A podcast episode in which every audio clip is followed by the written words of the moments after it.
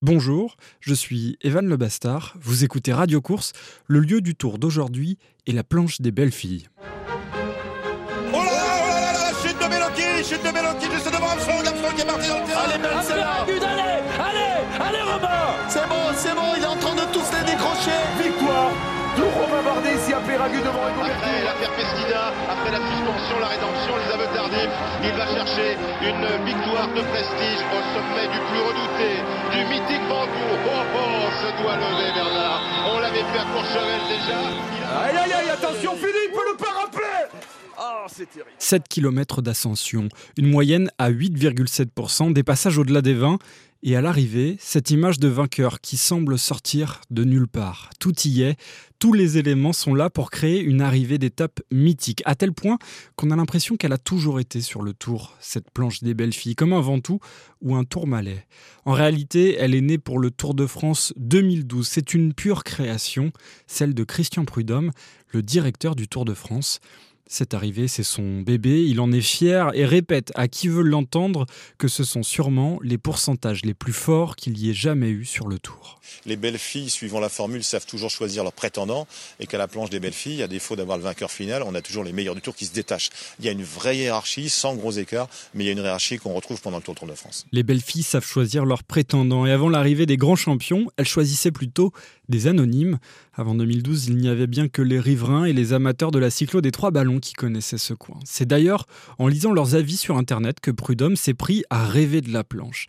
Il a suffi de 500 000 euros pour goudronner 400 mètres et donner naissance à l'arrivée parfaite d'une étape du Tour. En 2012, sur leurs écrans, des millions de téléspectateurs découvrent cette pente raide des Vosges et par là même un cycliste britannique qui va tout changer. Now they start to wind it up and Froome wants to go past Evans and crack him. He wants to crack the man. Froome monte les deux derniers kilomètres en tête avec Bradley Wiggins dans sa roue qui va gagner le maillot jaune ce jour-là et ne plus quitter jusqu'aux Champs-Élysées. Et l'équipe Sky frappe très très fort sur la route du Tour. Attaque de Cadel Evans. Christopher Froome le prend en charge. Bradley Wiggins à son tour joue la victoire d'étape. Nibali qui est là. Christopher Froome qui veut la victoire d'étape. Ça remonte encore un petit peu et c'est Ah, Christopher. Froome. Voilà peut-être la surprise du chef. Non seulement on va être maillot jaune du côté de Bradley Wiggins, mais les Sky ont de l'appétit. Victoire anglaise ici avec la victoire en haute zone de Christopher Froome devant On n'est pas encore tout à fait sûr de savoir prononcer son nom, mais on va vite apprendre. C'est la première victoire d'étape de la carrière de Chris Froome sur le Tour. La planche a fait son effet. Ici, l'insolente domination de l'équipe Sky commence. À partir de maintenant, tous les ans, il y aura marqué Sky sur le maillot du vainqueur final. À une exception près, 2014, la deuxième apparition de la planche des belles filles. Si stava staccare, ecco che parte Vincenzo Nibali con Valverde a ruota e Porter subito reagisce. E, parte questo è partito, Nibali, è vuole partito. botta Ci voleva. Albertino, ma ci abbiamo Vincenzo Nibali ragazzi, ci abbiamo Vincenzo Nibali. Vincenzo Nibali, 24 piccole ore senza, vittoria di tappa. Le champion d'Italie, Vincenzo Nibali, prend le maillot jaune à Tony Galopin après une journée sous une pluie dantesque. Ne le lâche plus jusqu'à Paris. Deux passages et deux fois les frissons. Christian Prudhomme ne s'est pas trompé. Les belles filles choisissent leurs prétendants et elles n'ont pas l'air d'aimer le garçon du coin. Thibaut Pinot termine deuxième de l'étape ce jour-là. C'est peut-être le seul coureur engagé sur le tour qui connaissait la planche des belles filles avant Prudhomme. Il a grandi à une vingtaine de kilomètres. Cette ascension, il l'a fait 10 à 15 fois par an. Il connaît ses raidillons par cœur.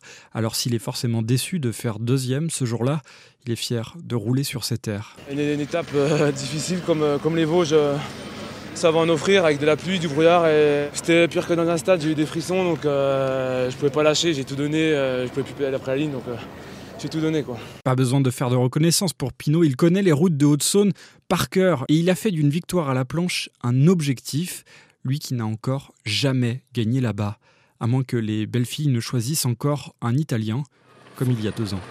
Allez avec Romain Bardet. Et qui attaque d'Arou seul, semble-t-il, avec l'attaque de Fabio Arou, comme l'avait fait Vincenzo Nibali sur ses routes. il est facile. Ouais, très facile l'attaque de Fabio Arou. Le... Quella del trionfo alla Tour de France, Fabio Aru, grandissimo. Cette troisième victoire de grande classe suffit à faire de la planche un incontournable. Mais cette année, c'est un peu différent. Parce que les 500 000 euros et les 400 mètres de goudron de la dernière fois ne suffisent déjà plus. Il faut monter toujours plus haut, avoir toujours plus de pourcentage, arriver au vrai sommet de la planche des belles filles. Pour assurer de la nouveauté aux spectateurs, ASO, l'organisateur du tour, sort les bulldozers et les habitants et militants écologistes ripostent. Ils ont monté un collectif dès 2011, les indignés de la planche. Cette planche, modeste station de ski l'hiver, avec ses vallons, ses étendues de pins et des sentiers de randonnée prisés par les habitants de la vallée en été. Pour le tour, on goudronne les chemins, on abat des arbres pour faire des parkings qui serviront 24 heures dans l'année. La tension monte d'un cran en 2018. Un pare-brise cassé sur un camion le 27 septembre, trois pneus crevés sur un engin le 4 octobre, un chapiteau lacéré au cutter le 6, deux rétroviseurs cassés sur un camion trois jours plus tard, et enfin le lendemain, un engin de chargement incendié. Jean-Luc Riblet habite Plancher-les-Mines, le dernier village par lequel les coureurs passent avant de s'attaquer à la planche. Il est un de ces indignés. Il se mobilise pour empêcher ASO de saccager le paysage. Nous avons pu le joindre au téléphone. Aujourd'hui, il a décidé d'arrêter de lutter. On peut rien approcher par rapport à ça. On pourrait encore porter plainte, mais bon, ça sert à rien puisque nous on n'a pas d'argent, hein, mais que des, que des citoyens indignés quand on remue 10 euh, mètres de terre euh, à la limite d'un parc euh, naturel, sans autorisation, c'est un scandale. On est parti au tribunal et on a perdu. Face aux flics, quoi, hein, c'est aussi clair. Ils ont gagné, ils ont reconnu qu'on avait raison, mais face aux flics, on peut, on peut pas refaire ce qui est cassé, quoi, voilà. On est impuissant, oui. Jean-Luc n'ira pas voir les coureurs dans sa vallée. Mais cet été encore, il va profiter de la venue du Tour de France pour faire la visite aux camping-caristes. Il leur montre les endroits encore préservés de ce coin des Vosges, raconte l'histoire, comment les emplois ont commencé à disparaître, mais il ne racontera pas les victoires, certes romantiques de Froome, Nibali, Harou, mais il préfère en raconter une autre, plus tragique que romantique, celle du nom de ce lieu, la planche des belles filles.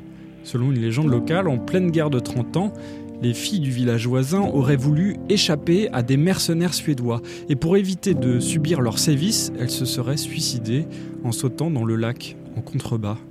Aujourd'hui, Jean-Luc et les indignés se voient comme ces belles filles qui ont préféré abandonner que céder à ceux qu'ils voient comme des assoiffés non pas de sang, mais d'argent. Merci d'avoir écouté cette émission. Elle a été préparée avec Lucas Caltriti et Louis Pilot. Le prochain épisode de Radio Course sera consacré à un homme du Tour, Bernard Tapie.